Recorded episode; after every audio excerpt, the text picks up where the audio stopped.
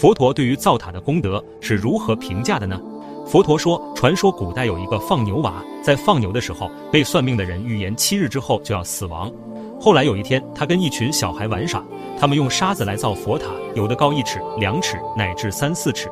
放牛娃造了一个高一尺的塔，就因为这个功德，又多活了七年的时间。在造塔的时候，有一位辟支佛化缘路过此地，小孩子们就把沙子当成粮食来供养这位辟支佛。辟支佛为了让孩子们升起信心，当场用神通把沙子变成了美味的饭菜。孩子们看到后都升起了清净的信心。辟支佛对孩子们说：“造一尺高佛塔的孩子，将来会成为管理一个州的铁转轮王；造两尺高佛塔的孩子，将能管理两个州的铜转轮王；造三尺高佛塔的孩子，将来会管理三个州的银转轮王；造塔四尺高的孩子，将来能管理四大洲的金转轮王。”